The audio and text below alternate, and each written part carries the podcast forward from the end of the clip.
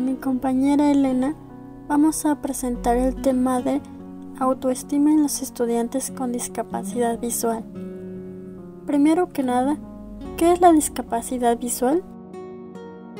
La discapacidad visual es la condición de vida de una persona adquirida durante su gestación, nacimiento o infancia, que se manifiesta por limitaciones significativas en el funcionamiento intelectual, motriz o sensorial. La discapacidad visual neurológica es el nombre para un tipo de discapacidad visual que ha sido y es todavía llamada discapacidad visual cortical o ceguera cortical. La discapacidad visual tiene varias causas, que incluyen pero no están limitadas a falta de oxígeno antes, durante o después del nacimiento. ¿Cómo se reconoce que un niño tiene discapacidad visual? Se sabe si un niño tiene baja visión o ceguera por el diagnóstico de un médico oftalmólogo, pero en muchas ocasiones se carece de estos servicios. El instructor puede identificar problemas visuales mediante la observación de actitudes o comportamientos de los niños durante el periodo escolar. El lenguaje es definitivamente un determinante de la calidad de vida de los individuos que facilita el acceso a la información y por ende la participación activa en la vida social. Se recomienda involucrarlos en la inclusión educativa de su hijo, por ejemplo, realizando el material didáctico que éste va a necesitar dentro del aula. La inclusión es un conjunto de procesos de acciones orientados a eliminar o minimizar las barreras que dificultan el aprendizaje y la participación. Los seres humanos con problemas graves de visión desde el nacimiento desarrollan el lenguaje oral de forma normalizada. Cuando la persona ciega ha tenido la oportunidad de acceder y desarrollar el lenguaje a través de sus restos visuales u auditivos. A partir de ello debe aprender a utilizar sistemas alternativos y aumentativos de comunicación que le permitan ampliar sus recursos comunicativos.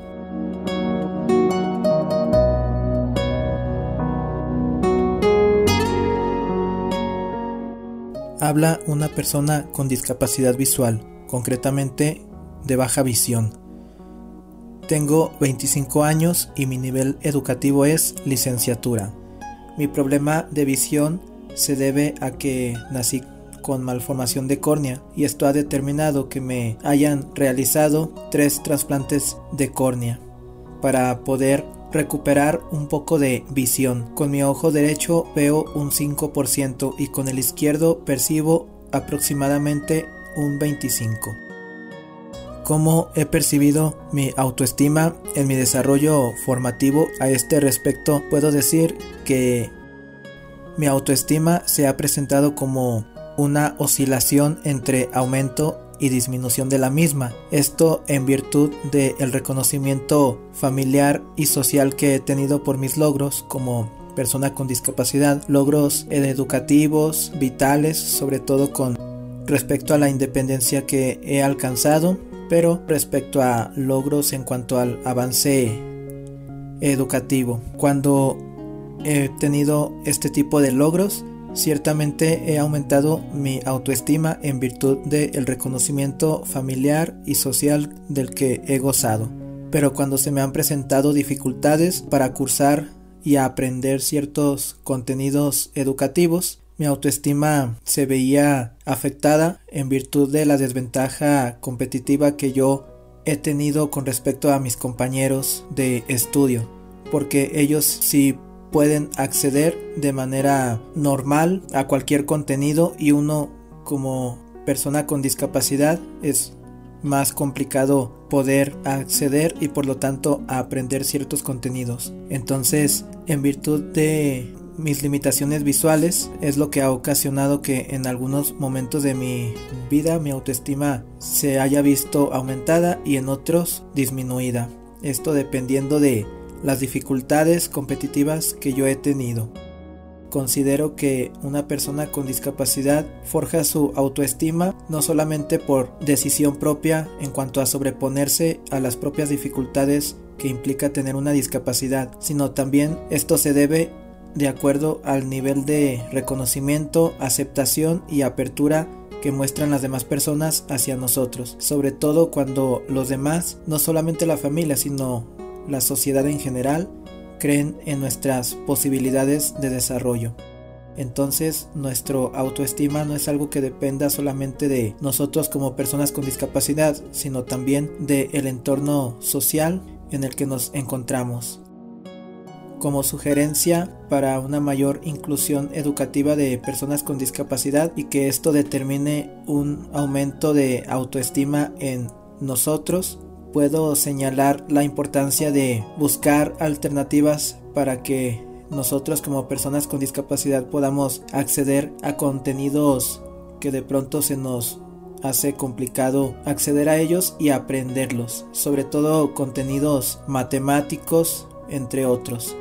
Se deben buscar alternativas para conseguir una mayor accesibilidad en este tipo de temáticas que suponen dificultades prácticas para nosotros. Y otra sugerencia sería que cada vez se aumente el acceso y el contenido a bibliotecas digitales que contengan textos académicos, libros de estudio en un formato accesible para que nosotros como personas con discapacidad podamos acceder a ellos y realicemos nuestras investigaciones y nuestros trabajos de una manera más fácil, sin tantas dificultades previas a poder acceder a los textos de acuerdo a los contenidos que se vean en las diferentes asignaturas. Muchas gracias.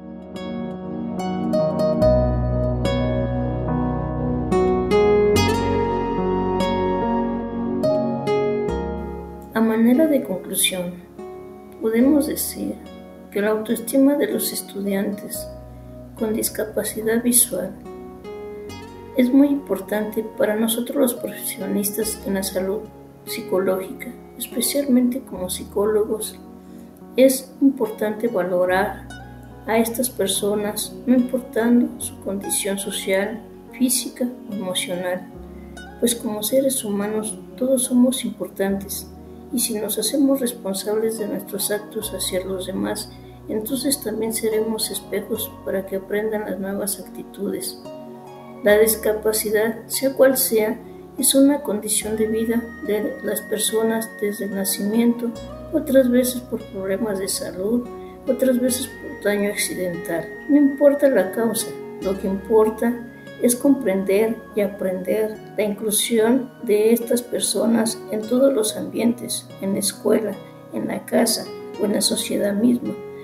Todas las personas para su fortalecimiento en su autoestima necesitan interrelacionarse con todos los demás.